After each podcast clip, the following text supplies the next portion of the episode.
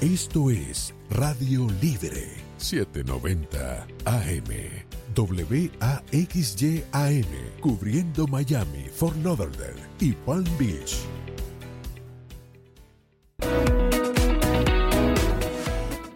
En punto de la mañana arranca así. Buenos días, americano. Realmente es un placer despertar junto a ustedes Hoy, día feriado para la mayoría de los estadounidenses, día de los eh, presidentes, y aquí estamos, en vivo y en directo, Nelson Rubio y Gaby Peroso brindándoles toda la información. Justamente en apenas segundos vamos a estar estableciendo contacto directo desde Ucrania, porque justamente el presidente de Estados Unidos, Joe Biden, ha aterrizado de sorpresa, bueno, ha llegado de sorpresa porque realmente fue un viaje en tren a la capital Kiev y en medio de las alarmas, rodeado de francotiradores, de una seguridad absoluta, ha llegado y aquí de alguna manera diferimos un poco en puntos de vista y por eso queremos que ustedes participen a través de nuestras líneas eh, telefónicas. Para mí es una imagen muy poderosa que da Occidente, que da Estados Unidos de fortaleza frente a naciones eh, que hacen muchísimo daño al mundo entero, a Rusia, incluso a China, porque el sábado se decía que China está planeando dar ya armas a Rusia en esta invasión y por tanto Occidente y particularmente Estados Unidos se pone de pie para también dar cara a este tipo de naciones que invaden y que no les los derechos humanos. Y donde discrepamos y doy buenos días es sencillamente que creo que la utilización excesiva de los fondos de los dineros de los norteamericanos cuando la propia administración Biden hoy le está negando dinero de asistencia en FIMA a los residentes de Ohio y está gastando 500 millones de dólares más que hay que enfrentar a esas dictaduras, a esos grupos hegemónicos a que se oponen a Estados Unidos, sí pero de otro lado, luego ves que hay globos que siguen violando la seguridad de Estados Unidos y siguen ocurriendo cosas. Ah, o, Irán le acaba de hallar y la Organización Internacional de Energía Atómica dice están produciendo energía atómica. Te propongo algo. Vamos eh, directamente, Gaby, eh, y, son posturas distintas, pero coincidimos en algo. Y es la situación y la noticia. En este minuto es la llegada de Biden a Ucrania. Vamos a dar la bienvenida a Olieski Otkidash. Él es analista eh, internacional ucraniano desde Kiev. A Oleski, dobra ranku, dobra dnia, banda, дякую вам за то, що ви з нами. Українці здобували a Don Biden, o sea, gracias por estar con nosotros. ¿Se uh, sorprendieron los ucranianos con la llegada de Biden? Hola, hola, uh, Jacob Sindo Uh, sí, esta, vi esta visita de Biden fue absolutamente inesperada para todo el mundo, yo creo, para Ucrania también, ah, solamente por la cantidad de policía, cantidad de fuerzas de seguridad, cantidad de, fuerzas involucradas a organizar esa visita, entendimos que se trata de una visita de un nivel muy, muy alto. Eh, se hablaba uh, hace un par de días que va a llegar la primer ministra de Italia por Ucrania, entonces primero pensamos que es ella quien llegó, pero finalmente sí recibimos el mensaje que también hay muchas fuerzas de seguridad cerca de la embajada de los Estados Unidos entonces entendimos que se trata por lo menos del secretario de Estado Blinken o quizás del mismo presidente Biden. ¿Nos puedes por favor describir un poco más la escena? Nos dicen que hay francotiradores en los edificios, hay justamente seguridad de ambas naciones, incluso de otros países europeos que estarían ofreciendo ayuda y también la cobertura periodística, porque muchos de los periodistas estaban en algunos de los hoteles y obviamente han salido para cubrir eh, este encuentro. Sin embargo, no todos tienen acceso, ¿no? Exacto, sí, las medidas de seguridad son altísimas y de hecho hay muy poco acceso hacia el lugar donde um, tienen diferentes actividades los presidentes Zelensky y Biden. Uh, apenas pueden caminar como uno o dos kilómetros cerca del lugar donde están y la policía y diferentes uh, fuerzas de seguridad no permiten acercarse más. Uh, sí, los fotógrafos de diferentes agencias pudieron sacar un par de fotos de ellos caminando. Ya aparecieron las fotos de cuentas oficiales y de Zelensky, pero las medidas son extraordinarias y no se puede acercarse nada por ahí. Ah, se ha hecho público eh, parte de la agenda realmente de Biden en esta visita. ¿Se conoce algún otro detalle además de este acto protocolar que, como comentaba Gaby Peroso y tú, ah, sorprendió a todos la llegada del presidente norteamericano y se veía el eh, eh, aparatoso protección, el aparato de protección tanto de militares como del servicio secreto y las fuerzas ucranianas también. Sí, pero yo creo que hay que reconocer una cosa que uh, justo el momento cuando se conoció que el presidente Biden está en Ucrania y uh, sonaron las alarmas, alarmas antiaéreas en todo el país porque Belarus uh, se voló uno de los aviones rusos que está ahí que puede lanzar los cohetes hipersónicos. Y lo que me sorprendió es que ni siquiera Zelensky ni siquiera Biden se fueron al refugio antibombas. Ellos continuaron con sus actividades en la plena calle sin, sin, refugiarse y ese como gesto de coraje me, me sorprendió muchísimo. Ah, ya la alarma se canceló y ellos permanecían en la calle ah, poniéndose en riesgo ah, dentro de los minutos que duraba la alarma. Hablando justamente de ese riesgo, ¿es posible, o sea, si Rusia decidiera en el día de hoy lanzar un misil o algo, ¿es posible que pudiera impactar en la zona donde actualmente se encuentra el presidente de Estados Unidos? Um, sí, sin ningún problema. Tienen los misiles hipersónicos que uh, no tenemos las defensas antiaéreas, no tenemos los sistemas uh, antiaéreos que pudieran interceptar ese misil, entonces sí es absolutamente posible. Estamos conversando con Oleski uh, Okidash, analista internacional ucraniano desde Kiev, en vivo a través de Americano Media y Radio Libre, la emisora líder en información en todo el mercado hispano de costa a costa en los Estados Unidos. Oleski, quiero preguntarte, uh, hay un tema que es polémico y es en torno a las ayudas que está ofreciendo Estados Unidos y la comunidad internacional. Los ucranianos, más allá del material bélico, armamento, etcétera, etcétera, están recibiendo a nivel personal esta ayuda internacional. ¿Cómo se está ayudando al ucraniano común eh, en medio de la crisis que representa una guerra, la falta de combustible, la falta de alimentos? ¿Cómo se está ayudando? Um, sí, es posible y la gente recibe esa ayuda, uh, la ayuda de todo el mundo, o sea, gobiernos de diferentes países, o sea, en las recursos internacionales, o sea, la Cruz Roja, la ONU, etcétera. Ah, se depende de la categoría a la que pertenezca una persona. Por ejemplo, ah, no sé, las mujeres ah, internamente desplazadas o los niños o la gente con algunas discapacidades o las escuelas, etcétera, etcétera. cada comunidad pequeña, muchas comunidades y muchas ciudades que han sido dañadas por la guerra reciben ayuda directa, por ejemplo, desde, no sé, el gobierno de Noruega, el gobierno de los Países Bajos, etcétera. Entonces, sí, a los ucranianos comunes, digamos así, comunes y corrientes, uh, les llega esa ayuda. Uh, es la cantidad quizás por ahora no es suficiente porque entendemos que la guerra sigue y por ahora uh, la comunidad internacional no puede prestar sí, más ayuda a Ucrania porque entendemos que habrá más destrucciones, etcétera. pero a, a, nivel diario sí es, es posible recibir esa ayuda y vemos que la gente normal lo recibe en cualquier parte de Ucrania, en el sur, en el este, en el norte y en las zonas tanto cerca del frente como en las zonas como más seguras en el oeste de Ucrania, pero sí la gente que necesita ahí Estamos justamente transmitiendo en vivo y en directo desde Ucrania sobre la visita del presidente de Estados Unidos, Joe Biden, en plena guerra. Quería que nos dijera, hay algunos analistas que aseguran que si bien la ayuda militar va a ser necesaria, Rusia su plan es que esto va a continuar a largo plazo. Sigue entrenando a miles de jóvenes rusos para seguir en esta guerra. ¿Hasta cuándo Occidente y particularmente Estados Unidos debe seguir enviando armamento a esta guerra y hay quienes aseguran que incluso podríamos quedarnos eh, sin eh, municiones y armas dando y, centrándonos en esta guerra en Ucrania. ¿Qué, dicen los expertos? Um, pues que los países occidentales vivían en la ilusión de seguridad y tenían los arsenales de los ejércitos que fueron diseñados para las guerras pequeñas, rápidas, digamos, no coloniales, pero uh, giras ah, para ser llevadas en regiones muy, muy lejanas y para las guerras muy, muy pequeñas.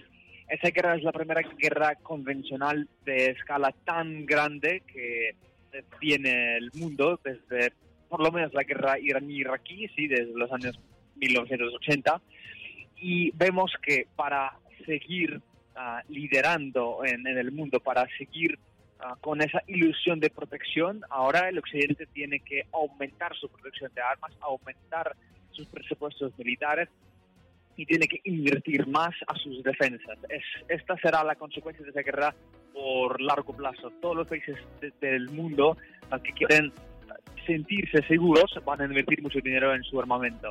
Alexis, gracias, gracias eh, por este contacto. Lamentablemente se nos acaba el tiempo en vivo en esta transmisión internacional desde Kiev a Ucrania. A propósito de la llegada de Joe Biden, era Alexis Otkidash, analista político internacional. Alexis, дякую за цей контакт з Києва. Добрий день, найлучшего для украинского народу. Gracias, eh, lo mejor para el pueblo ucraniano, definitivamente que es lo que se desea, uh, realmente que haya paz eh, entre todos los países. Ya regresamos.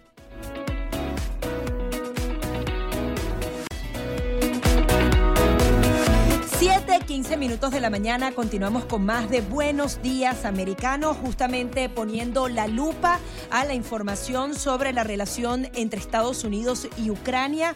Eh, se ha anunciado más de 500 millones de dólares. Adicionalmente, ya se había dicho la primera semana del 2023, 3.75 billones de dólares en ayuda militar, en asistencia militar. Y los republicanos lo han dejado muy claro. Si bien ha sido una intención bipartidista, quieren que se hagan auditorías, se revise realmente cuánto dinero se está entregando a Ucrania. Y una de las grandes eh, dudas es hasta dónde ¿Cuándo se mide la victoria de Occidente o de Rusia? Porque para Rusia ya ellos tienen parte del territorio ucraniano, no necesariamente necesitan una victoria en el terreno, pero para Estados Unidos es un desgaste ilimitado. ¿Hasta cuándo se va a dar esa ayuda? Que Estados Unidos quiere decir el pueblo norteamericano, porque todo ese dinero se está metiendo dinero y está saliendo del bolsillo de los contribuyentes norteamericanos cuando para las necesidades y prioridades del norteamericano no se están dando hoy. Todo esto en medio de otros escándalos, sospechas, dudas con relación a los vínculos de la familia Biden y el gobierno ucraniano, etcétera, etcétera.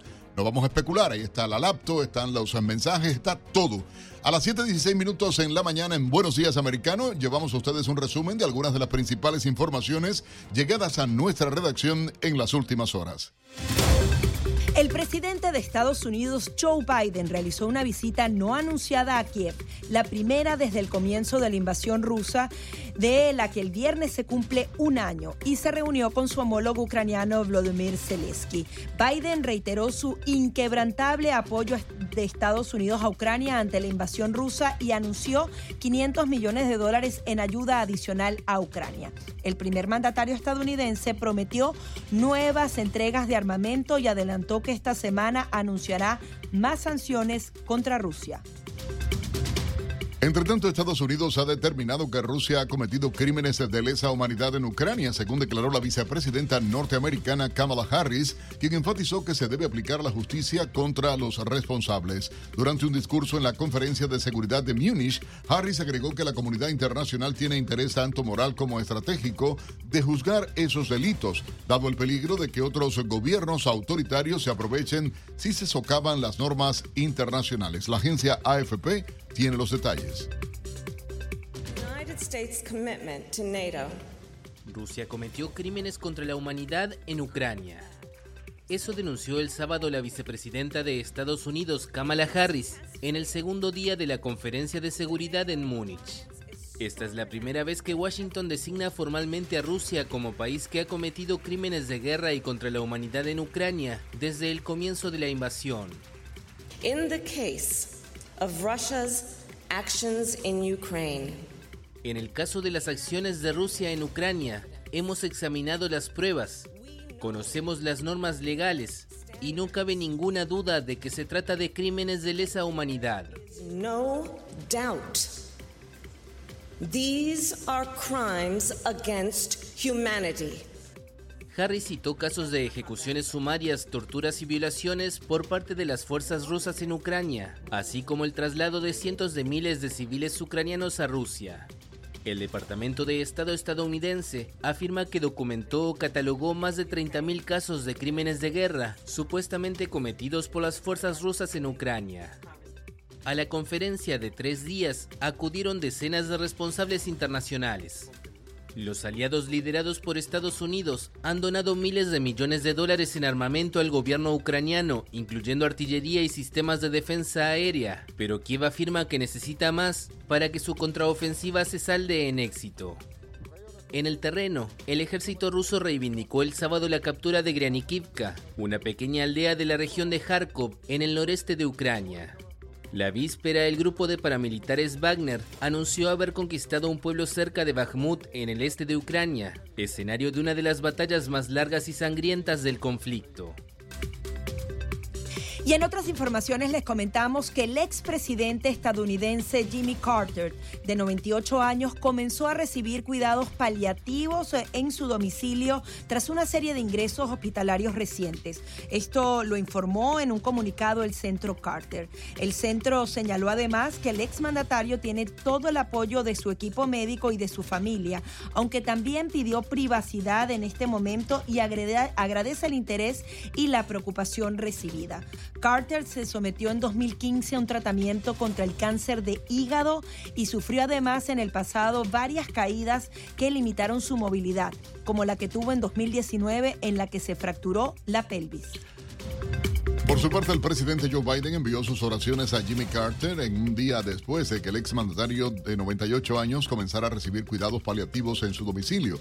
A través de un tuit, Biden dijo que él y Jill Biden lo admiran por la fuerza y la humildad que ha demostrado en tiempos difíciles y que esperan que pueda continuar su viaje con gracia y dignidad y que Dios le conceda la paz. En abril del 2021, Biden y su esposa se reunieron con los Carter en su hogar en Plains. Un agente de la policía de la Universidad Temple en Filadelfia murió baleado cerca del campus cuando perseguía a un sospechoso de robo. La universidad indicó en un comunicado que el presunto robo sucedió en una tienda cercana y que el policía fue declarado muerto en el hospital universitario. La Asociación de la Policía de la Universidad explicó que los detalles del incidente aún se encuentran incompletos, pero que el agente murió en el cumplimiento de su deber. En Texas, eh, tres adolescentes, incluida una que estaba embarazada, fueron asesinadas a tiros por un hombre que también agredió sexualmente a una niña de 12 años que logró escapar con una bebé de tan solo un año. Los asesinatos ocurrieron en la casa de la novia del atacante en Galena Park, en el suburbio de Houston, aunque no se dieron a conocer los nombres de las víctimas. El jefe de policía del condado Harris, Ed González, señaló que las chicas asesinadas tenían 19, 14 y 13 años y que el atacante se suicidó tras matarlas.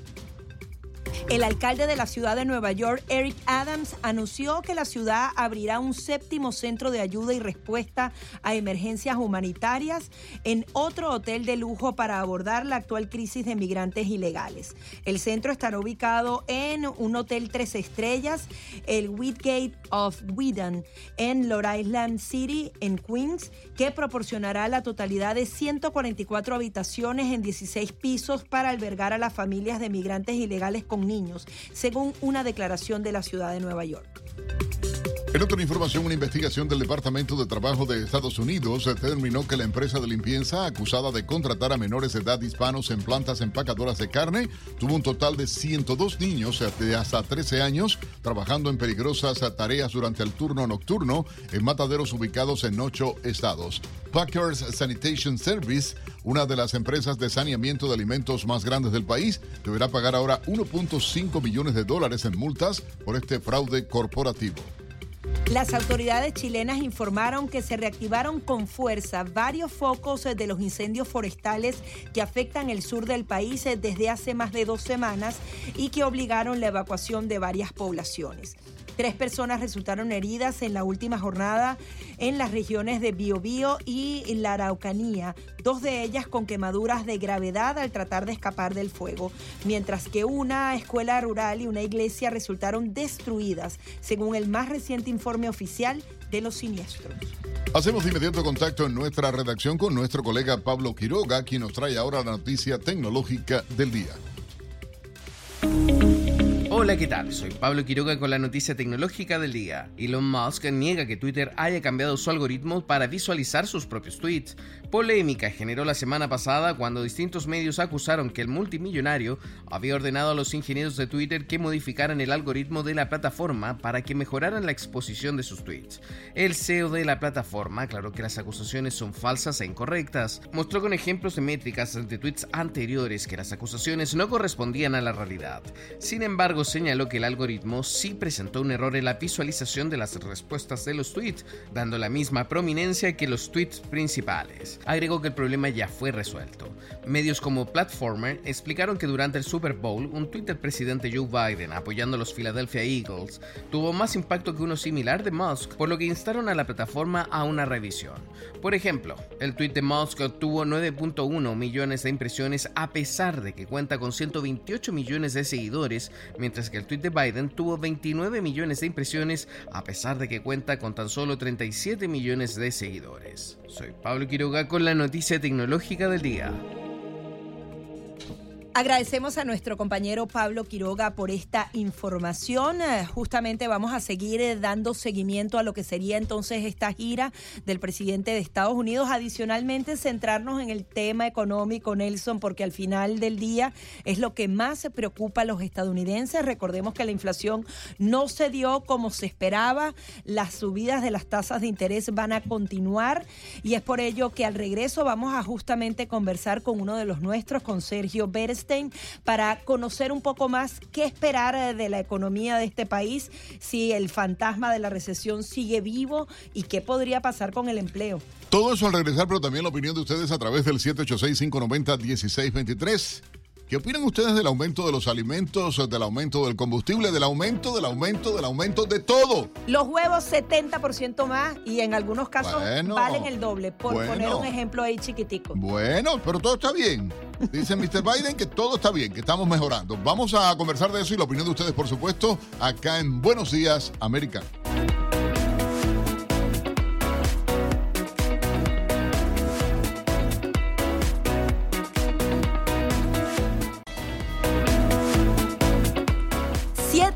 Minutos de la mañana continuamos con más de Buenos Días Americano. Y como saben, hemos seguido dando seguimiento al tema de la inflación.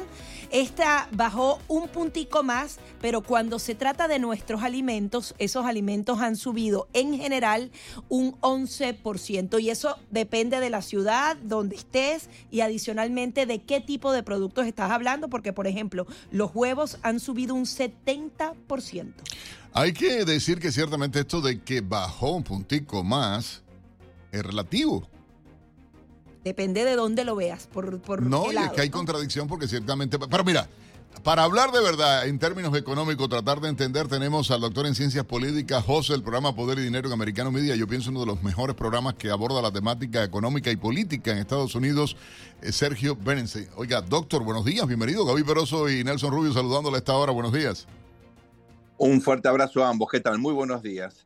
Sergio, ciertamente esto del aumento de los precios de los alimentos, la contracción de la actividad eh, manufacturera, el aumento de la venta minorista, al mismo tiempo el aumento o incremento ah, de los precios en, las rentas de las casas, al mismo tiempo la caída ah, en las ventas de propiedades, eh, toda esta suerte de locura que se está viviendo en Estados Unidos, claro, el país de las maravillas según la administración Biden, ¿no? es un fenómeno muy, muy, muy heterogéneo, muy diverso que estamos viviendo, Nelson, efectivamente, porque naturalmente depende eh, el Estado, la ciudad, depende también el sector de la economía que uno mire, depende de los grupos etarios distintos eh, y depende fundamentalmente también de dónde uno ponga el punto de comparación. Hoy lo que está viviendo la economía norteamericana es un proceso de desaceleración, eh, porque claro, venía muy fuerte creciendo, con el fenómeno inflacionario eso generó un montón de distorsiones. La inflación no solamente erosiona el ingreso de todos los ciudadanos, sobre todo aquellos que tienen ingresos fijos, como por ejemplo el retiro eh, o un, un, sueldo que tarda mucho en ajustarse, sino fundamentalmente que afecta todas las decisiones económicas, distorsiona las decisiones económicas. Y eso, por supuesto, altera el ritmo normal que venía teniendo la economía norteamericana. Yendo más específicamente a lo que está ocurriendo, Tengamos en cuenta que la inflación se mide en función de un índice. Un índice es el promedio de muchos precios que mide eh, la, autoridad y que de ese modo trata de sintetizar un fenómeno, insisto, con el concepto que es muy complejo. Ahora, en nuestra vida cotidiana, en nuestro bolsillo, en el día a día, este índice rara vez se refleja. En general, nuestros precios, los que consumimos usualmente, el precio de la gasolina, el precio de los alimentos, el precio de la renta, suelen tener dinámicas distintas al índice, que incluye cosas que nosotros no consumimos que consumimos muy rara vez. Entonces la metodología de elaboración del índice eh, justamente tiende a distorsiones cuando uno eh, trata de medir las percepciones que tienen los agentes económicos, los consumidores, los ciudadanos. Un ejemplo, por ejemplo, el precio de los alimentos. Claro, siempre hubo alimentos que subían o bajaban de precio en función de la estacionalidad. Ahora lo que estamos viendo son fenómenos distintos, porque claramente hay, claro, saltos espectaculares como bueno, Gaby se refería recién al, caso de los huevos, ¿verdad? Eh, hay otras cuestiones donde el gobierno interviene y regula y distorsiona los precios, como por ejemplo el precio de la energía. El precio de la gasolina bajó, entre comillas, artificialmente el año pasado, para llegar a las elecciones con un precio más bajo, porque se pusieron básicamente en funcionamiento las reservas estratégicas de los Estados Unidos. Eso ahora ya no ocurre más. El precio está subiendo un poquito, no tanto como antes, pero son cuestiones donde el gobierno puede intervenir. Hay mercados donde el gobierno no interviene y ahí sí las variaciones son más extremas. Ahora bien, eh, el remedio está surtiendo efecto porque vemos por un lado que está el tema de las tasas de interés, pero el gobierno sigue haciendo un gasto excesivo. Además, se ha comportado como se esperaba el, el tema de la manufactura, de las ventas de los minoristas, la inflación está cediendo como debe ceder. Coméntanos un poco entre el remedio y la enfermedad, ¿cómo vamos? Indudablemente el, incremento de la tasa de interés es uno, tal vez el más importante de los instrumentos para eh, vencer a la inflación. Eh, la experiencia histórica eh, sugiere efectivamente que ese es el remedio más efectivo. No es el único, pero es el más efectivo. ¿Por qué no el único? Bueno, porque también es importante, como tú sugerías, reducir el gasto público. Es importante desregular la economía, generar condiciones para que haya más inversión porque la inflación lo que ocurre es algo muy sencillo. Hay más dinero en circulación y eso incrementa la demanda de bienes y servicios. Entonces, tú puedes reducir la cantidad de dinero y de ese modo bajas la demanda. Pero otra cuestión complementaria, que fue lo que hizo Estados Unidos en la década del 80 con el presidente Ronald Reagan, es hacer eh, lo posible para que se incremente la oferta de bienes. Mientras mantienes constante el dinero, de ese modo, bueno, hay más bienes con el mismo dinero, los bienes, el precio de esos bienes bajan, ¿verdad? Entonces aumentar la oferta también es muy importante. El gobierno del presidente Biden se está concentrando en solamente, bueno, subir la tasa de interés, que es un instrumento muy válido, porque la inflación es un fenómeno monetario, pero no es el único. Y yo creo que esa cuestión del diagnóstico y de la selección de instrumentos para vencer la inflación es lo que nos explica lo que está ocurriendo ahora, donde sigue habiendo desabastecimiento, eh, o problemas en, la generación de algunos bienes y servicios que justamente están llevando los precios para arriba. Eh, en particular, yo diría, la tasa de interés ha subido, pero la Reserva Federal, como ustedes saben, han tenido, ha tenido un comportamiento bastante errático, eh, sobre todo en la última reunión, por presiones de distinto tipo, para generar alguna señal fundamentalmente al mercado financiero, finalmente la autoridad monetaria de los Estados Unidos decidió subir 25 puntos básicos, un cuarto de punto, ¿verdad? La tasa de interés, que es, digamos, en general el mínimo histórico eh, que se ha implementado en, esta, eh, en estos procesos. Muchos pensábamos que era fundamental dar una señal de compromiso en la lucha contra la inflación y seguir con incrementos de tasas más importantes, de medio punto. Eh, finalmente, esa subida lo que generó fue, bueno, una cuestión de dudas respecto de la convicción de la Reserva Federal, a punto tal que el propio Jerome Powell, el titular del Banco Central de los Estados Unidos, bueno, tuvo que salir a declarar que él seguía con la convicción de, que iban a bajar la inflación, eh, no importaba el instrumento, no importaba el, esfuerzo, ¿verdad? Eh, ¿Por qué es tan importante la cuestión de la credibilidad y la cuestión de las expectativas? Bueno, porque los actores económicos toman decisiones precisamente en función de lo que creen que va a ocurrir. Y si ven una reserva federal errática, como lo fue el año pasado, donde tardó mucho, cuando ya había síntomas de inflación en subir la tasa. Pero ha sido errático incluso, Sergio, la actuación de la secretaria ah, del Tesoro de Estados Unidos. Igualmente, o sea, hay que decir, cuando negaban y se caían de bruces diciendo ah, no hay inflación, no hay problemas, eh, ellos eh, repetían esto hasta el cansancio. Hay un indicador y hay que estar alerta. El, aumento de los despidos eh, de personas en grandes compañías en toda la nación americana es alarmante. El hecho de que la actividad de la industria manufacturera igualmente se contrajera. Dos meses seguidos, incluso al nivel más bajo desde el año 2020. Es alarmante también por el impacto que tiene, o sea, la caída en la producción manufacturera, el impacto que tiene en el empleo. Ah, y todo esto eh, yo creo que, que eh, no em, se pinta bien o no hay una proyección, y tú lo decías, es claro, no solo la realidad, sino también la proyección hacia dónde va el país.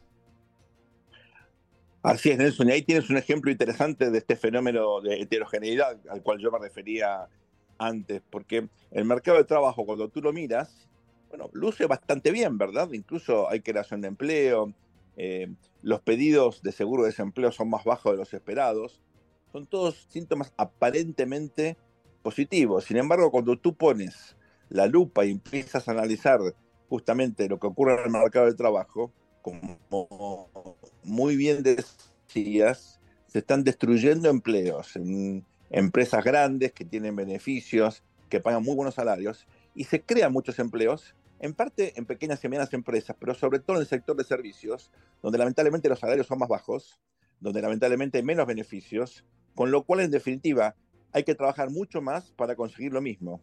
Y los Estados Unidos en la economía real están sufriendo las consecuencias de esta lucha contra la inflación. Ahora, seamos muy sinceros aquí, la lucha contra la inflación es dolorosa pero mucho peor es no hacerla.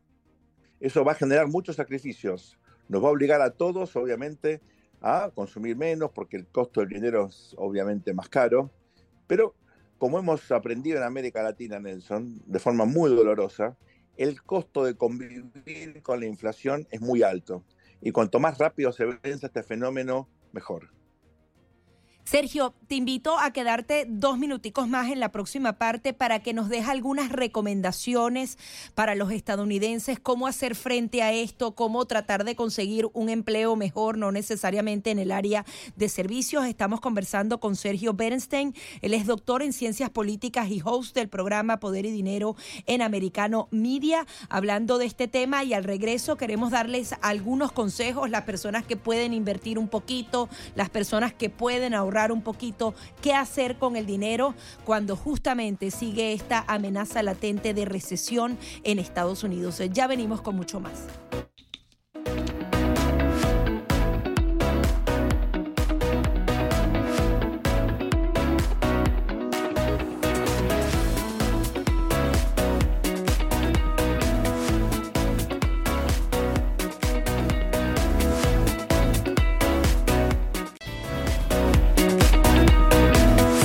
45 minutos de la mañana continuamos con más de Buenos Días Americano, hablando de economía con Sergio Berenstein. Él es doctor en ciencias políticas y host del programa Poder y Dinero aquí en Americano Media. Sergio, queríamos algunos consejos. Sé que depende de cada persona, pero por ejemplo, alguien que pueda ahorrar un poquito o que pueda invertir un poquito, ¿Cómo puede aprovechar esta época de crisis para tenerla a su favor en el mediano y el largo plazo? Gaby, como siempre, estamos ahora cambiando el ángulo de análisis. estamos eh, saliendo macro estamos en las decisiones de inversión. Siempre aquí hay que tener en cuenta la expectativa del ahorrista o del inversor, si necesita dinero para retirarse, para pagar la universidad de los eh, niños, para comprar una, vivienda, eh, porque el retorno de esa inversión es justamente lo que uno tiene en mente a la hora de tomar decisiones y el tiempo es fundamental, el horizonte temporal. Supongamos un inversor que quiere ahorrar para, una, eh, para el retiro, para una buena jubilación. Allí hay oportunidades interesantísimas en la bolsa, porque el año pasado ha caído mucho, por ejemplo, las, las empresas tecnológicas, ¿eh? y ahora hay una, bueno, un, comienzo de recuperación. Eh, en promedio, Y sería invertir en ese tipo de, de bonos porque están más baratos, sin embargo es un riesgo, ¿no? Porque podría pasar como pasó con las .com que no se revalorizaron, ¿no? Claro, pero tienes empresas de primera línea tecnológicas que han caído mucho eh, y que ahora se han valorizado. Eh, siempre, obviamente, depende el- la tolerancia al riesgo que tiene el inversor. Pero mirando a largo plazo, luego estos ajustes, como experimentó la bolsa el año pasado, siempre aparecen oportunidades. Estas son acciones, ¿no? Es equity. Luego tienes bonos corporativos, como tú señalabas, que también rinden en muchos casos eh, una tasa de interés muy interesante, 5 o 6%, estamos hablando de, de bancos o de empresas de, de primera línea. Eh, hay que siempre allí consultar eh, algún especialista para que pueda dar todas las opciones de forma muy transparente, eh, para evitar obviamente que haya sesgos, porque muchas veces quienes intervienen en esta clase de operaciones cobran una comisión, entonces quieren eh, que el ahorrista compre y venda mucho porque les beneficia a ellos, ¿verdad? Y Eh, en el caso te- inmobiliario también vale la pena invertir en ese caso, pero dependiendo de la ciudad, ¿verdad? Claro, hay ciudades donde los precios han caído mucho eh, y se supone que ahora va a haber una recuperación. Por supuesto, en la medida que la tasa de interés siga subiendo, los créditos hipotecarios, bueno, eh, se van a restringir, por lo menos un poco. En algunas ciudades hay booms eh, de real estate, eso ocurre en Miami, por ejemplo, en toda la zona del sur de la Florida, ocurre también en otras ciudades importantes, por ejemplo, en Austin, Texas. Hay también allí un fenómeno de heterogeneidad pero hay algunas oportunidades que son interesantísimas, sobre todo teniendo en cuenta que el turismo se está recuperando a un ritmo espectacular y eh, plazas tradicionalmente turísticas, eh, eh, bueno, tienen demanda de viviendas, eh, mucha gente ahora prefiere alquilar un apartamento pequeño en vez de ir a un hotel, ha cambiado la modalidad, los jóvenes viajan también Se ha impuesto la vida, Sergio, y hay que decirlo de esa manera, se ha impuesto la necesidad de, de cambiar la mentalidad ante la propia ah, situación económica que está viviendo la nación americana. Gracias a nuestro colega presentador del programa Poder y Dinero acá en Americano Media, cada día a las 4 de la tarde, a través de eh, Americano Media. Sergio Berenstein, doctor en Ciencias Políticas, gracias por estar con nosotros en Buenos Días Americano. Gracias a ustedes, un muy fuerte abrazo. ¿Cómo no? 7.49 minutos y sigue creciendo Americano Media y, y una voz que y una imagen que nos va a acompañar a partir de ahora en las mañanas eh, a través de Buenos Días Americano y toda la programación informativa de Americano Media. Ah, con nosotros eh, nuestra colega Linda Guerrero. Muy buenos días, bienvenida. Muy buenos días para ustedes, Nelson, Gaby, y a todas las personas que nos están escuchando. De verdad que aquí en Miami con americanos sí que son muy buenos días. Linda, estás arrancando de lleno el día de hoy justamente en esta familia de americano, pero tienes una amplia experiencia, has trabajado con medios como la Dolce Vele, trabajaste en tu país de origen, Colombia, en eh, Caracol y en Cable Noticias y adicionalmente también eh, cubriste esa área de Nevada, Colorado, Boston. Cuéntanos un poquito tu experiencia y lo que traes ahora para americano como un ancla de noticias eh, nacional e internacional. Bueno, justo como le estábamos mencionando aquí, nos estábamos conociendo antes de ir así al aire, e- efectivamente. Entonces vengo de Univision, eh, estaba viviendo en Colorado, en Denver, preciosísima Ay, ciudad. Sí, muy bonito. O sea, bienvenidos todavía. Y eh, estoy en ese proceso de mudanza. Eh, entonces teníamos un hub y presentaba, íbamos ah, al aire para ciudades o estados como Nevada, Colorado, Boston, Nueva Inglaterra. Eh, de ahí salté, esta es mi octava ciudad por trabajo. Entonces les voy a mencionar un par y ya espero quedarme con americano, llamarlo home. De verdad que eso es lo que al final creo que buscamos los seres humanos, ¿no? Un lugar donde tú te puedas identificar. Eh, venía de otra familia, eh, Estrella TV, con Lieberman Broadcasting, estaba trabajando con ellos en Los Ángeles. De ahí eh, me vine a, a- a Estados Unidos porque sentía que mis hijos me necesitaban, estaban en su etapa de la adolescencia y yo estaba saltando como un ping-pong literalmente entre América y Europa cuando estaba trabajando con la Deutsche Welle en Berlín, Alemania. Am, también. Dice que volabas cada tres semanas este, Sí. constantemente Sí, estabas yendo a sí, Estados porque Unidos. era algo que no era necesario, pero yo lo veía necesario. Tú sabes que a veces uno mismo es el que se pone estos eh, bultos, digamos, encima. Pero yo lo veía necesario porque no me quería llevar a mi familia a vivir a Alemania. Siento que Berlín es una ciudad preciosa, pero todavía se respira eh, el tema de, de la Segunda Guerra Mundial y, y otras cosas que de pronto para una etapa para mí maravilloso, pero yo no prefiero dejar a mis hijos, a mi familia más estable en un lugar y luego sí, ok, miramos dónde está home, vámonos todos. Entonces, previamente estaba con Caracol, como mencionaste tú, en Colombia, en Bogotá. Eh, bueno, familias maravillosas que me han aportado a esta trayectoria, una bendición muy grande, lo siento, en mi vida, para poder llegar a este punto de mi vida y precisamente también asimismo darle el valor americano que se merece. Hay algo que, nos llama la atención porque ciertamente has pasado eh, por una serie de cadenas con líneas editoriales totalmente distintas, pero has priorizado familia, valores, eh, verdad, y eso nos da mucho gusto en la decisión de incorporarte a la familia de americano. Así es, esa es la idea. Y, y justo antes, que como tú lo mencionas, para mí claramente la familia es lo más importante. Y, pues al final por ellos uno trabaja. ¿no? Trabaja uno para poderle darle a ellos, llenar la copita de uno para poderle darle a los demás, ¿no? Em, sí, han sido familias que han sido maravillosas y cuando vengo acá, justo siento como ese sentido de familia, ¿no? Empezando por la persona que, que comenzó el tema de americano. Por nuestro Ah, CEO Iván García exactamente, Hidalgo. Exactamente, sí, no quiero contar tantos, tantos detalles al aire, pero, pero sí, sí siento eso y la calidez humana, la empatía entre la gente, todos venimos así como con esas ganas de, de dar lo mejor, de aportar lo que en esta trayectoria nos ha traído hasta acá, como lo decía, y, y bueno, vamos para adelante. con Sí, todo. Linda, y hablas de muchas ciudades en las que has vivido en Estados Unidos.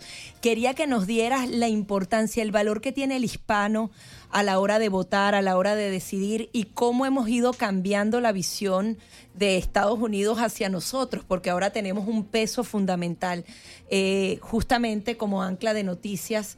eh, rescatar entonces lo latino, lo hispano aquí en Estados Unidos. Vean, como siempre lo hemos escuchado, la educación es tan importante, el informarnos, el estar escuchando todo ese tipo de cosas, porque de verdad la ignorancia es atrevida y muchas veces eh, lo, lo- lo somos en, en nuestros países, muchas veces la gente dice, ay, esto no importa, los demás deciden. No, yo creo que ya cada vez la gente, la información es poder, la gente cada vez más Y lo has está dando sentido cuenta. así, has ido Claro. viendo la evolución. Claro, y, y efectivamente la gente se va dando cuenta también, ellos mismos se van informando, van escuchando, van diciendo, no, momento, la información es poder, van diciendo, van tomando ese voto, esa decisión y van diciendo, no, es que realmente no me voy a dejar que simplemente los votos de los otros, no, no, o sea, se, se van metiendo en, en todo este Por cuento. eso es importante la labor que, que eso y te damos la bienvenida a nombre de todo el equipo y bueno, la, la mañana que vamos a estar compartiendo contigo también, por supuesto, toda la parte de noticias a través de, de Americano Media en, en- en todas las divisiones, en radio, en televisión. Vamos a tener a nuestra colega Linda Guerrero. Gracias de verdad por estar con nosotros en esta mañana y compartiendo. eh, nuestro productor traían haciéndote un tour temprano en la mañana, ¿no? Pues conociendo y dijimos, no, no, que pase, vamos a tenerla con nosotros. Gracias de verdad, bienvenida, ¿no? Maravilloso estar con ustedes y con toda la audiencia, muchísimas gracias a ustedes. Bienvenida y bueno, nos toca una nueva etapa maravillosa. En todas las plataformas va a estar americano, radio, televisión, digital. Vamos a hacer una breve pausa, pero al regreso venimos con mucho más. No se retire.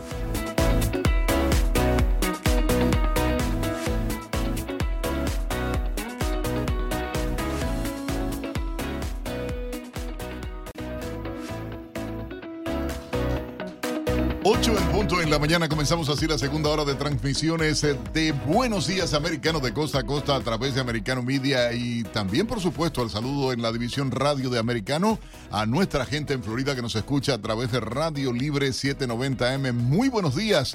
El teléfono para que usted eh, comparta con nosotros eh, con complicidad esta hora el 786-590-1623, 786-590-1623 o el 786-590-1624. Y yo quiero abrir las líneas telefónicas, Nelson, para que nuestra audiencia nos ayude a entender más, a analizar. Hoy es el Día de los Presidentes y precisamente me gustaría junto a ustedes analizar lo bueno, lo malo, lo regular del presidente Joe Biden, actualmente en ejercicio, y el presidente Donald Trump. El anterior, Justamente el próximo. anterior, para hacerlo más sencillito. Ustedes tienen que decir algo bueno y algo malo que ha podido recuperar o que podría decir de ambas presidencias. Quizás analizar los dos primeros años de gobierno de Donald Trump, los dos de Joe Biden o lo que quiera. Realmente establecer algunas comparaciones.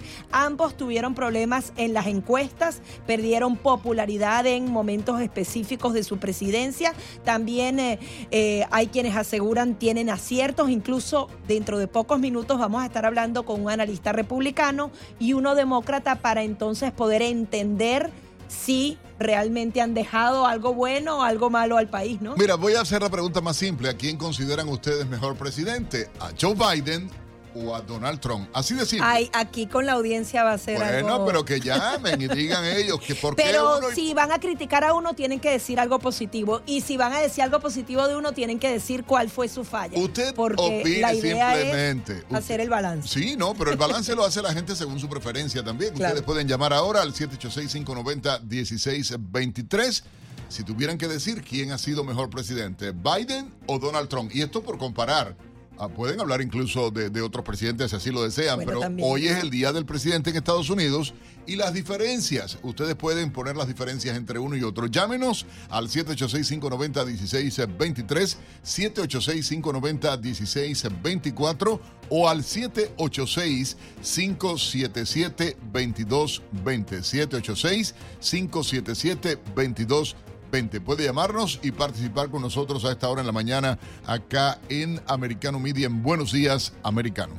Bien, y también seguimos dando seguimiento a lo que es la visita del presidente de Estados Unidos, una visita sorpresiva a Kiev, la capital de Ucrania. Recorrió las calles a pesar del riesgo y hay imágenes realmente impactantes ver a, a los dos presidentes abrazándose, rodeado de militares ucranianos eh, y también estadounidenses del servicio secreto. Adicionalmente, este recorrido que hicieron eh, cuando sonaba justamente la alarma de guerra y también usted puede brindar su opinión si realmente ha sido buena la ayuda que hasta ahora hemos brindado a Ucrania, pero si esto debe ser ilimitado. Tenemos una llamada a esta hora. Buenos días. Aló, buenos, Buenos días. días. Sí, le escuchamos, señor. Sí. Adelante. Ah, muy bien. Mire, eh, lo que me gusta de Donald Trump, eh, o lo positivo que más puedo resaltar, es que puso siempre a los Estados Unidos primero. Y eh, lo que no me gusta de Biden es que piensa más en otras gente que en los Estados, en otros países, en los Estados Unidos, por ejemplo, eh, muchas concesiones con China, y esta misma deuda que tenemos ahora, que ha aumentado tanto con estos préstamos a Ucrania, que estoy de acuerdo que se ayude a otros países, pero no con tantos billones de dólares, mientras que aquí hay tantas necesidades. Y bueno, de Biden no tengo absolutamente nada que decir. No porque yo sea trompista, porque yo no me considero trompista, yo me considero estar de parte de los intereses de este país no tengo ninguna cosa especial eh, con Trump, pero sí reconozco que él fue muy buen presidente y los Estados Unidos era era lo era, era la prioridad a diferencia de, de Biden. Como no, le agradecemos su opinión. Puede usted participar también. Vamos con más llamadas de nuestra audiencia a través del 7. Oye, una información igualmente que acaba de salir y detalles. La vicepresidenta de Estados Unidos, Kamala Harris, se vio obligada a regresar al país tras su viaje a Europa en un avión de apoyo. Hubo problemas con Air Force Two, la aeronave destinada comúnmente al transporte de la segunda al mando del gobierno norteamericano. Al parecer presentó problemas técnicos el avión y permaneció en tierra, según eh, han informado a varios medios ya en esta mañana. Debido a dificultades de mantenimiento, la vicepresidenta y el grupo de viaje partirán de Múnich, Alemania, a Washington en un avión de respaldo, según comentó a la prensa eh, un funcionario de la administración Joe Biden. Ya en la tarde del sábado llegó a, luego del discurso la presidenta acá en un Boeing C-17 con destino a Washington ah, y la Casa Blanca se abstuvo de dar más detalles sobre la causa. No es la primera vez que el avión de la vicepresidenta Kamala Harris tiene problemas ah, en su regreso a Estados Unidos, eh, como ustedes recuerdan, Gaby. 8 o 6 minutos de la mañana y continuamos analizando el Día del Presidente. ¿Qué cree usted, qué comparación puede establecer entre lo que fue el periodo presidencial de Donald Trump y el actual eh, del presidente Joe Biden? Ah, Para ello le vamos a dar la bienvenida a Eladio José Armesto. Él es analista político. Muy buen día y justamente queríamos eh, establecer un debate con usted. Muy pronto viene también otro consultor de asuntos gubernamentales, un analista republicano, R. Estopinian, pero le damos la bienvenida a usted, Eladio Armesto. Buenos días. Quería que nos dijera un poco lo que puede rescatar de ambas presidencias, lo bueno y lo malo, su análisis en este momento. Buenos días. Muy buenos días. El problema radica principalmente en la independencia que han tenido ambos presidentes de la interferencia por los grandes medios de prensa. El presidente eh, Trump lamentablemente eh, eh, tuvo una presidencia marcada por ataques continuos y constantes contra sus decisiones y contra su liderazgo, mientras que vemos que en la presidencia del presidente Joe Biden prácticamente no hay nada que pueda ser incorrecto el presidente y ser criticado o señalado por los poderosos y grandes medios de prensa. Pero usted cree que los medios lo protegían, lo protegen actualmente o por qué lo dice que no puede ser atacado? Bueno, porque lo, están evidentemente protegiendo. Y quiero aclarar, eh, yo soy dirigente demócrata, pero yo no soy ciego ni tampoco soy fanático. Así es que los que esperen que Eladio José Armesto, como dirigente demócrata, eh, oculte o desconozca los errores que se cometen por dirigentes de mil partidos, pues no van a encontrar eso, están equivocados. Yo creo que nosotros tenemos que estar en los partidos políticos para defender los intereses de nuestra comunidad. Nosotros no debemos de estar en nuestra comunidad para defender los intereses de ningún partido político, porque al final de cuentas, a fin de cuentas, los partidos políticos son instrumentos, eh, son eh, eh, medios mediante los cuales nosotros avanzamos los intereses de nuestra comunidad y no los intereses de los partidos políticos. Vamos a pensar en los intereses de los norteamericanos y quiero dar a Eladio Armesto la bienvenida a Ernesto Piñán, analista político republicano, Eladio Armesto, analista político demócrata. Primer ring en este debate y el tema que quiero presentar es ¿Quién ha manejado mejor la economía ah, de Estados Unidos? Ernesto Piñán, por ser el último que te incorporas, bienvenido a Buenos Días Americanos, Gaby Peroso y Nelson Rubio. Ah, del otro lado, en este debate político, tenemos a Eladio Armesto. Economía, ¿quién ha sido mejor, Trump o Biden? Y dar la posibilidad luego a, Eladio Armesto.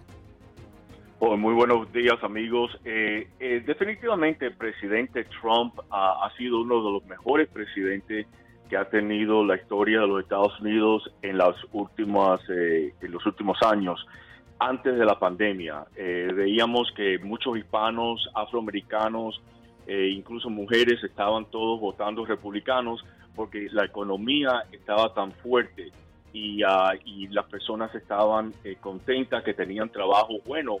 Y vemos que los afroamericanos en particular están votando más y más republicanos y es a la raíz de la economía eh, fuerte y los trabajos después del presidente de la presidencia del presidente Trump o durante la presidencia de Trump.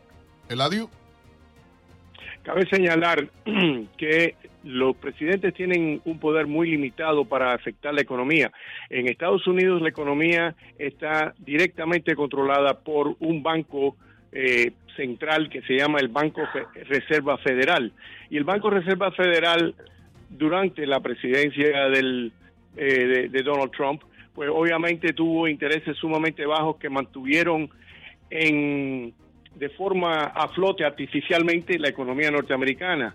Al esos intereses no poderse sostener indefinidamente, pues ha afectado la economía durante el periodo del presidente Biden. Pero el, el, gustaría el, el punto central es que el Banco Reserva Federal ha tenido una voz cantante en la economía norteamericana en los dos periodos y lamentablemente en el periodo de Biden los intereses han tenido que subir y eso ha afectado negativamente a la economía. Vamos, vamos a hacer algo rápido, regresar por supuesto acá con ustedes tenemos que hacer una pequeña pausa. Al regreso vas a dar respuesta justamente a este planteamiento que hace Eladio Armesto. Ya venimos con este debate, un republicano y un demócrata hablando de ambas presidencias, la de Donald Trump y la de Joe Biden. Ya venimos.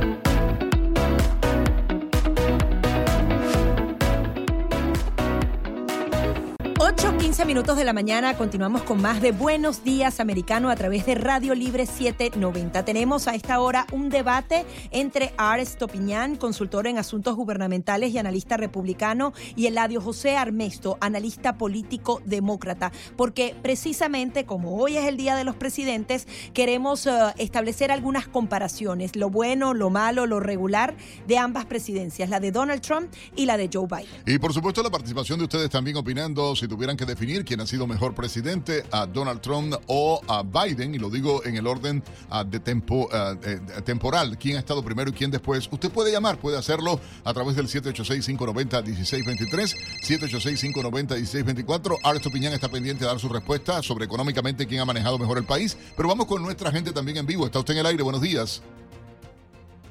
Sí, buenos días. Sí, mire, esto en, en este en el, sobre, la, sobre, la, pregunta me voy este a, a, coger a la quinta enmienda. Eh, los dos han hecho bien ni mal. Eh, Bill Clinton fue mi presidente favorito y estoy llamando porque más más porque quisiera emitir una alerta roja que he leído y he oído y quisiera que, que, opinaran, que opinaran al respecto ustedes y sus dos invitados. Bueno, este eh, eh, leí leí en internet, claro, no se puede ni, ni o sea, creer todo lo que uno lee ni oye en el internet, pero de todas maneras quiero emitirla. Eh, pues, eh, como el Putin, Putin está está este planificando en, en este en poner este eh, eh efectivo su fuerza militar a cargo de, de su de su este eh, arsenal nuclear que, ten, que tengan cáncer, enfermedades terminales, sin familia, para cuando dé la orden, empujen el botón.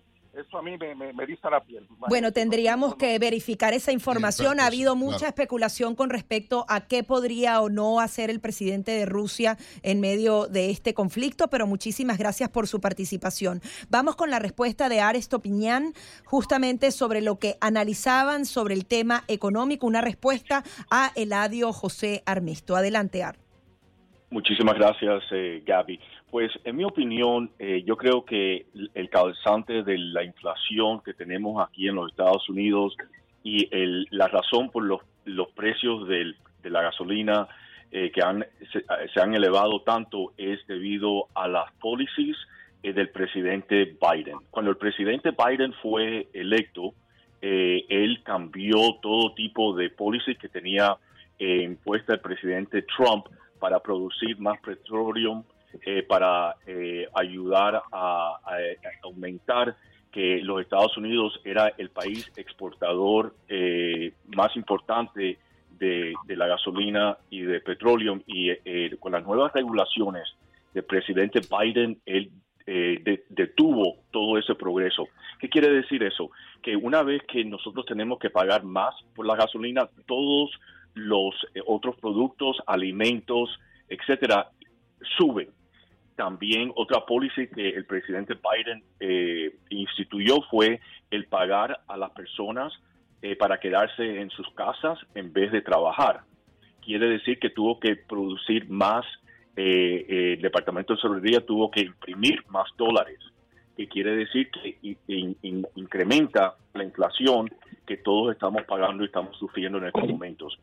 Eh, muchas otras regulaciones que tenía el presidente Trump que habían puesto para ayudar a los pequeños negocios, el presidente Biden y la administración del presidente Biden lo descontinuó. Así que desafortunadamente las políticas económicas del presidente Biden han sido desastrosas para nuestra eh, economía. Estamos sufriendo todo eh, lo que estamos sufriendo ahora con una posible recesión, eh, porque vemos que, que, que, que la última eh, índices de CPI eh, demuestra que la inflación parece que va a aumentar de nuevo. Entonces quiere decir que los intereses van a tener que seguir subiendo que va a ser y tener un impacto muy negativo para el, el crecimiento de la economía. En detrimento de, de, la, de, de, la, forma en que viven los norteamericanos con el aumento de los precios también. Voy a cambiar segundo round en esta, este debate entre dos analistas, un demócrata, un republicano, el doctor Eladio José Armesto, analista político demócrata, y Ana Tupeñán, igualmente consultor en asuntos gubernamentales, analista político republicano. Segundo round, voy al tema a crisis eh, fronteriza, fentanilo, seguridad a, a nivel eh, nacional. ¿Cuál es la opinión? ¿Quién fue mejor presidente? ¿Donald Trump o Biden hasta el momento? Ustedes pueden analizar. Empezamos uh, con el doctor Eladio Armesto, analista demócrata. Eladio. Mire, el poder de la propaganda es inmenso y aunque la propaganda en contra del presidente Trump determinó en gran parte la política que el gobierno de Trump siguió, el hecho es de que en el tema de inmigración, ambas administraciones han sido desastrosas para este país.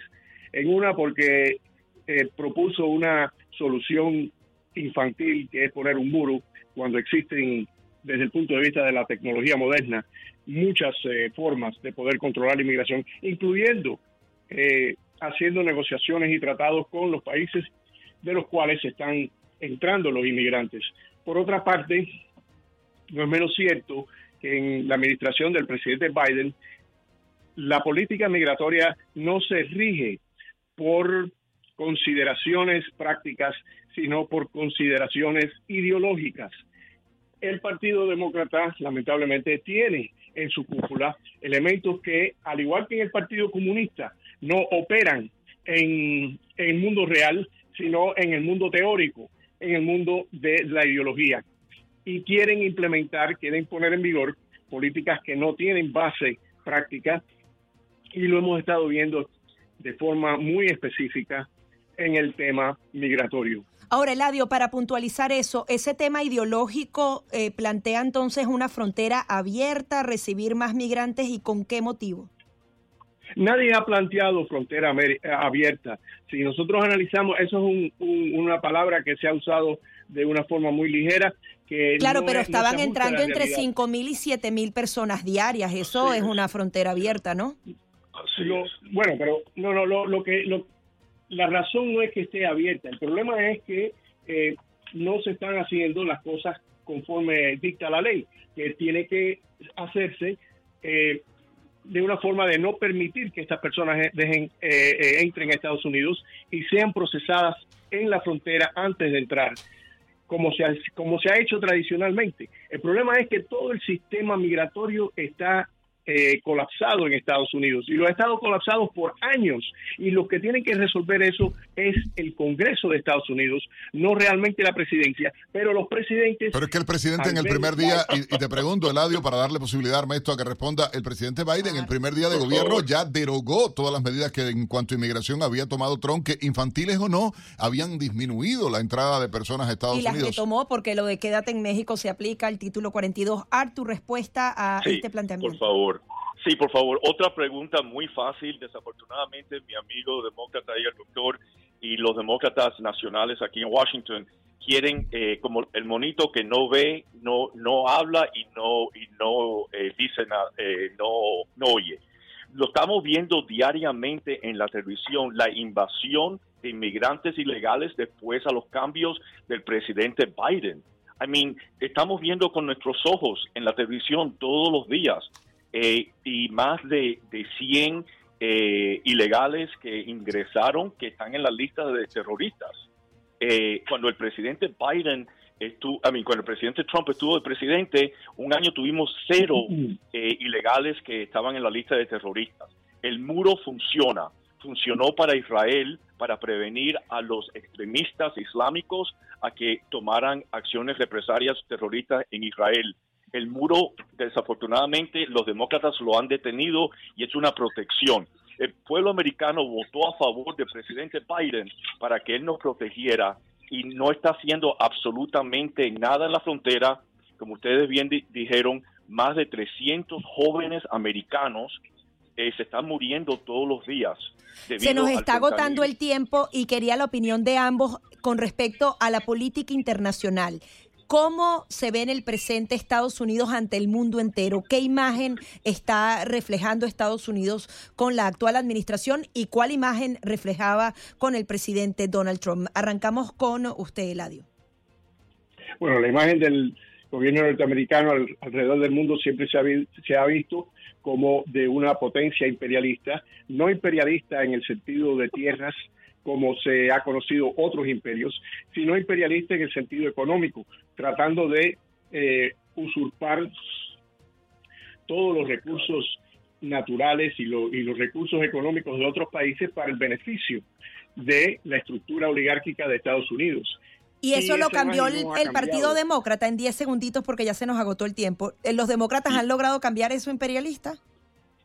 No, no, el, Partido Demócrata lamentablemente ha empeorado la situación al ponerse eh, a favor de un régimen como el de Zelensky, que es reconocido como uno de los regímenes más corruptos del mundo, no solamente de Europa. tu opinión. Sí, Sí, el presidente Trump obviamente tuvo un papel mucho más importante. Los países lo respetaban, Japón, Corea, Alemania, uh, NATO, todo el mundo respetaba al presidente Trump. Ahora las personas, vemos lo que está pasando. Eh, Ucrania y Rusia nunca hubieran pasado con el presidente Trump y ahora estamos esperando una guerra con la China y Taiwán. Esto es un desastre y desafortunadamente, claramente el presidente eh, Trump fue el presidente más fuerte en el mundo internacional. Muchísimas gracias a Ares Topinian, consultor en asuntos gubernamentales y analista republicano, y a Eladio José Armesto, analista político demócrata. Ya venimos con mucho más. 8.31 minutos en la mañana. Buenos días, americanos de costa a costa para toda nuestra comunidad latina a través de Americano Media y por supuesto el saludo en la división radio de Americano Media a toda nuestra gente igualmente en Florida a través de Radio Libre 790M. Gaby Peroso y Nelson Rubio acompañándoles a esta hora y presentamos de inmediato un resumen con algunas de las principales informaciones llegadas a nuestra redacción. Tribunal de Apelaciones de Arizona anuló una impugnación presentada por la republicana Carrie Lake con respecto a los resultados de las elecciones para la gobernación de Arizona. Lake ha afirmado que una variedad de irregularidades en Maricopa el día de las elecciones, incluidos problemas con impresoras y máquinas de tabulación de votos, privaron efectivamente de sus derechos a los habitantes de Arizona que intentaban votar. Dichos problemas fueron confirmados previamente por el supervisor del condado de Maricopa, aunque el condado ha dicho que ningún votante fue privado de sus derechos debido a esos problemas. En otra información, los 19 estados que luchan contra el plan de la administración Biden para poner fin a la política del título 42 piden a la Corte Suprema que continúe adelante con el caso luego de que ésta cancelara abruptamente los argumentos orales hace unos días. La administración había pedido a la Corte que abandonara el caso, argumentando que era discutible porque la Oficina de Gestión y Presupuesto del presidente Joe Biden dijo en un comunicado de prensa el 30 de enero que extendería las emergencias de la era de la pandemia que expirarán el 11 de mayo. El título 42 permite la expulsión rápida de los inmigrantes ilegales que desbordan la frontera entre Estados Unidos y México por razones de salud pública, una medida puesta en marcha por la administración Trump hace casi tres años.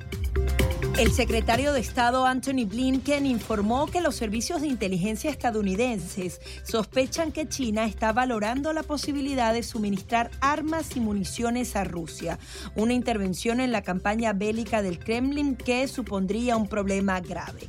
Lincoln dijo que Estados Unidos ha estado preocupado durante mucho tiempo ante la posibilidad de que China proporcione armas a Rusia. Recordó la promesa del presidente chino Xi Jinping a su colega ruso Vladimir Putin en una asociación sin límites cuando se reunieron pocas semanas antes de que Putin enviara sus tropas a Ucrania el 24 de febrero de 2022.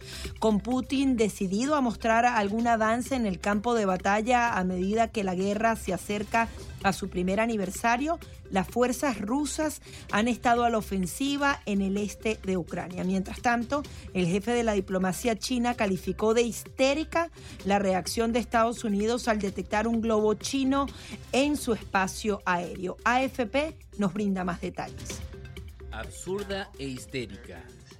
Así calificó el sábado el jefe de la diplomacia china a la reacción de Estados Unidos al detectar un globo chino en su espacio aéreo.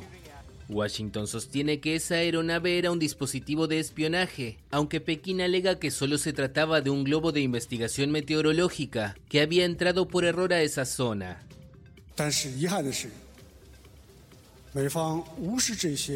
Desgraciadamente Estados Unidos no prestó atención a estos hechos y en su lugar utilizó aviones de combate, aviones de combate modernos para derribar a un globo con misiles.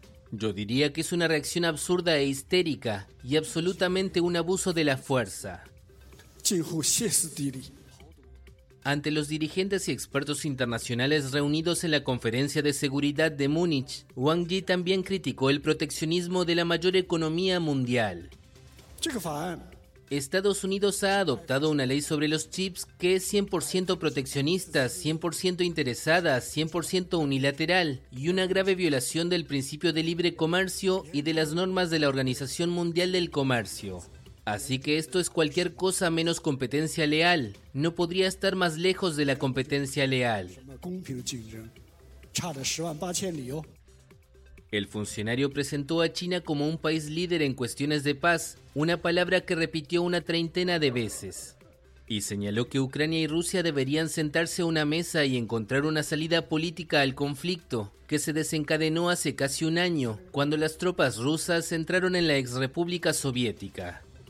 En la misma conferencia, la vicepresidenta estadounidense Kamala Harris puso en entredicho la supuesta neutralidad de China y se mostró preocupada de que Pekín haya profundizado sus relaciones con Moscú desde que empezó la guerra.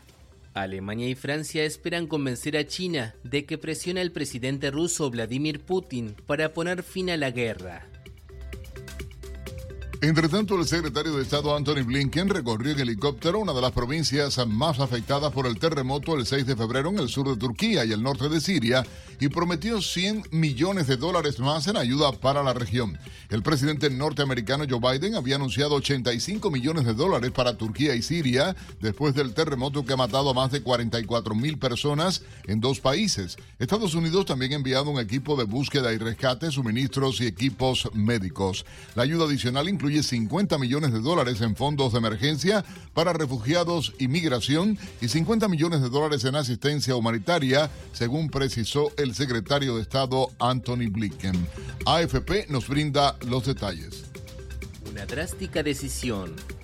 Turquía resolvió el domingo limitar las tareas de búsqueda de víctimas del terremoto del 6 de febrero a las dos provincias más afectadas. Según los últimos balances, el sismo dejó más de 44.000 muertos en Turquía y la vecina Siria. Desde hace más de 24 horas no se ha encontrado a ningún sobreviviente entre las ruinas. En los últimos tres días, siete personas han sido sacadas con vida de entre los escombros, todas ellas en Antakya, la capital de la provincia de Hatay. En Maras, donde se localizó el epicentro del terremoto, las posibilidades de sobrevivir parecían aún más escasas debido al frío, que llegó a alcanzar los 15 grados Celsius bajo cero por la noche en algunas zonas nevadas. El vicepresidente turco informó que 105.000 inmuebles se derrumbaron o quedaron muy dañados, por lo que serán demolidos. No sabemos qué será de nuestra casa, si la destruirán, no sabemos qué pasará. Todavía no se ha tomado la decisión. Llevamos mucho tiempo viviendo en esta casa, no un día ni dos. Llevamos siete años viviendo aquí. Mis hijos nacieron aquí, en esta casa, y ahora nos mudaremos a una nueva casa, empezaremos una nueva vida. Es duro. Desde que tengo uso de razón, desde que pude andar, estuve en esta calle. Nací y crecí aquí y así seguirá siendo. Después de esto, quiero quedarme en esta calle el resto de mi vida. En un mensaje publicado en Twitter, la Autoridad de Gestión de Desastres y Emergencias pidió a los damnificados que no intentaran entrar en las viviendas dañadas para recuperar bienes, ni siquiera brevemente. También anunció que ya se abrieron las solicitudes de ayuda a la vivienda para quienes hayan perdido sus casas. El presidente turco Recep Tayyip Erdogan dijo el martes que más de dos millones de personas habían evacuado por sus propios medios las provincias afectadas. Y a esta hora hacemos contacto con Julie Trevisanato para repasar los titulares de los periódicos más importantes de Estados Unidos y el resto del mundo. Muy buenos días Gaby y Nelson, un gusto saludarlos en esta hermosa mañana de lunes. Vamos a comenzar con el repaso de algunas de las portadas más destacadas.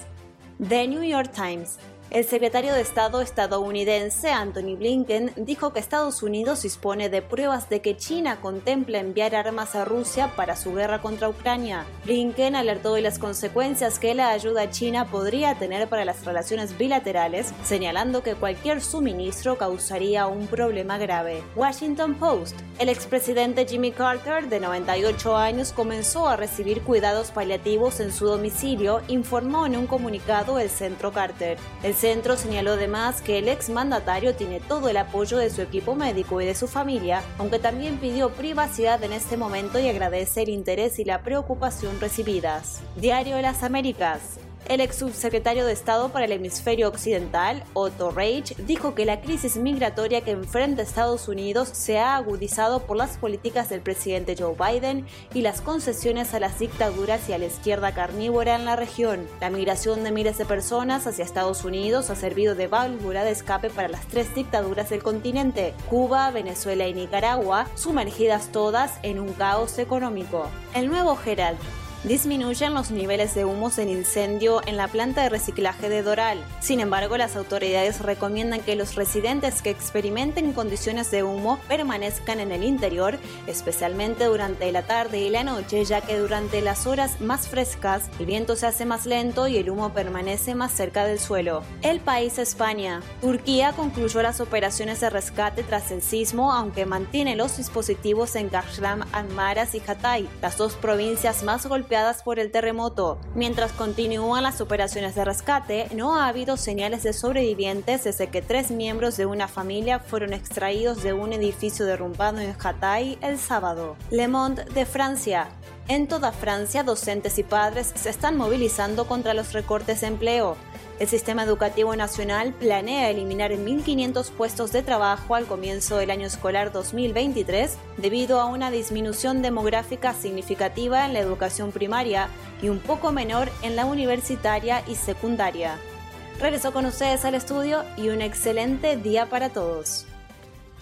Gracias a nuestra colega Juliana Trevisanato por este resumen, este repaso de los principales titulares de los periódicos más importantes de Estados Unidos y el resto del mundo a través de Americano Media a esta hora, acá en Buenos Días, Americano.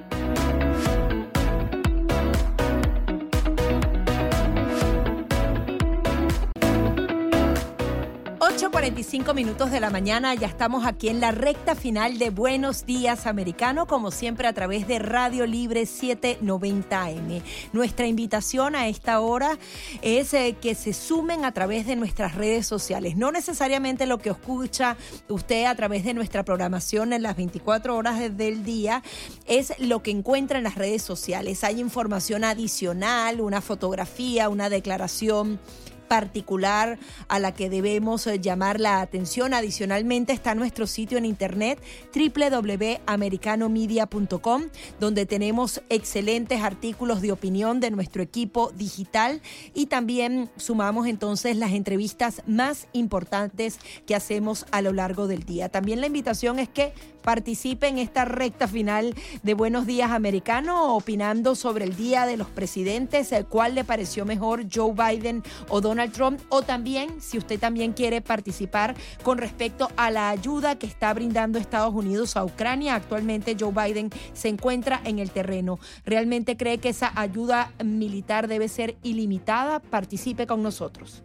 786-590-1623, 786-590-1624. Y de otro lado, bueno, la figura, y es noticia también la situación lamentable, de, digo, humanamente hablando, de Jimmy Carter en estos momentos, bueno, pero son 98 años de edad, eh, una situación, ya lo mandaron a, hospice en su casa a recibir eh, atención para salirse, eh, bueno, es que así pasa, ¿no? La, situación de salud. Ah, también, eh, em, bueno, conversábamos por interno, Gaby y yo, ¿no? De la, de la actuación de él con relación a la dictadura castrista, la complacencia, la eh, benevolencia, y en el caso de Venezuela igualmente, o sea, desde la Fundación Carter y estos viajecitos que él hacía eh, durante los procesos electorales, me perdonan, yo no puedo simpatizar con este señor, creo que tal vez es de los peores presidentes que ha tenido Estados Unidos en toda la historia de, de la nación americana, Carter. Ah, y, bueno, es increíble, ¿no? Esta situación que se da de salud. Pero hay otro caso que también ha llamado la atención de la prensa en Estados Unidos y el mundo, Gaby. Sí, vamos a justamente analizar esto desde el punto de vista no político, sino médico, porque no solamente está el estado de salud del eh, expresidente Jimmy Carter, sino también del actor estadounidense Bruce Willis, que ha sido diagnosticado con demencia frontotemporal y eh, justamente finalmente se dio un diagnóstico. Vamos a darle la bienvenida al doctor eh, Conrado Stoll. Él es neurólogo, director del sanatorio Güemes eh, en eh, la primera unidad de cuidados intensivos de Argentina. Muy buenos días, doctor Stoll. Bienvenido a Buenos Días Americano. Muy buen día, Gaby. Creo que Nelson está ahí. Los saludo a los dos. Cómo no, gracias, doctor. Doctor, para empezar, ¿qué significa esto de demencia frontotemporal? O sea, eh, desde mi ignorancia médica, ¿no? ¿Qué significa eso? una enfermedad inusual pero tenemos que decir melliza de la enfermedad de Alzheimer. Es decir, se pierde la función cognitiva, lo que nos permite ser independientes y ser como somos cada uno de nosotros y hacer lo que hacemos cada día. Eh, eh, se pierde progresivamente esa función y la diferencia con el Alzheimer es que ocurre mucho más tempranamente. Esto empieza entre los 45 y 65 años. Está predeterminado genéticamente, es mala suerte que le haya ocurrido y empieza con pérdida de lenguaje. Es decir, uno empieza a no poder expresar las ideas que tiene, no a no poder articular la palabra, no poder, no poder pronunciar bien, sino directamente pierde la capacidad de expresar ideas y de comprender lo que le hablan a uno. Entonces el, diagnóstico se retrasa. Estamos viendo una persona joven que se ve sana y que habla raro, uno piensa drogas, bebida, alcohol, y sin embargo es que de las funciones intelectuales superiores del cerebro, el lenguaje es la primera que se enferma. Después se pierde también la memoria, la capacidad ejecutiva, todas las demás funciones que nos permiten ser independientes. Pero le cierro con esto. Demi Moore hizo un comunicado temprano en 2022 de que Bruce Willis tenía afasia. Afasia es un síntoma y significa eso, que está perdiendo el lenguaje.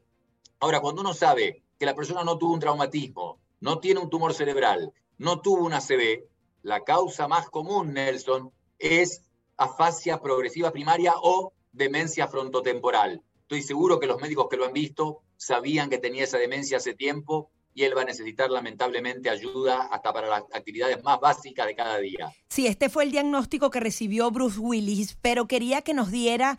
Eh, qué tipo de síntomas se pueden presentar para que las personas puedan entonces identificar si están padeciendo esto y puedan establecer también algunas diferencias con otras enfermedades. ¿Qué, qué hay que tener en cuenta y cuándo hay que ir acudir directamente al médico?